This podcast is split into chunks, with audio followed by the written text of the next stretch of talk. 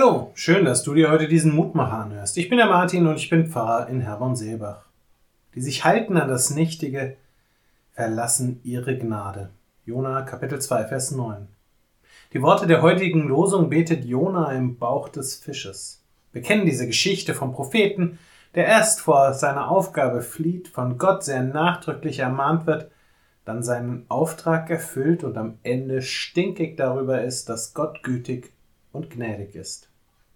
Ob Jona tatsächlich jemals gelebt hat, kann ich Ihnen nicht sagen. Ich finde es aber immer wieder beeindruckend, in welcher Weise Jonas Geschichte menschliches Verhalten aufzeigt.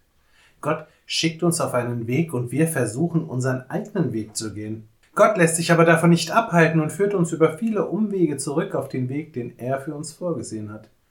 Manchmal gehen wir dann auch diesen Weg und am Ende sind wir oftmals stinkig, weil uns dadurch kein Vorteil erwachsen ist die sich halten an das Nichtige, verlassen ihre Gnade.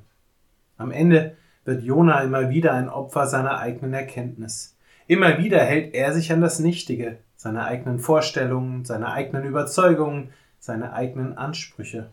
Und immer wieder bekommt er von Gott gesagt, lass das. Vertrau mir doch einfach. Gott weiß aber, dass das leichter gesagt ist als getan. Dafür hat er genug Erfahrung mit uns Menschen gesammelt. Aber deswegen wiederholt er sein Angebot ja auch unaufhörlich. Denn das Vertrauen ist keine Aufgabe, die wir erfüllen müssen, sondern einfach etwas, woran wir festhalten dürfen. Dort, wo wir uns darauf verlassen, dass Gott uns den Weg führt und dankbar sind für jeden Fingerzeig, für jede Gabe, für alles, was wir haben. Da werden wir Gottes Gnade in unserem Leben erleben. Ich lade dich ein, noch mit mir zu beten. Gott, so viele Dinge sind mir in meinem Leben immer wieder wichtig. Ich eile ihnen nach und versuche mir mein Leben so zu gestalten, wie es mir passt. Oft genug erlebe ich aber, wie das Leben dann dunkel und stürmisch wird. Du bist dann da, um mich aufzufangen.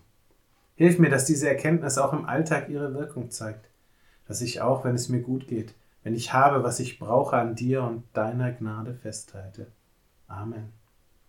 Auch morgen gibt es an dieser Stelle wieder einen neuen Mutmacher, für heute wünsche ich dir nun einen guten und gesegneten Tag. Bleib gesund, aber vor allem bleib behütet.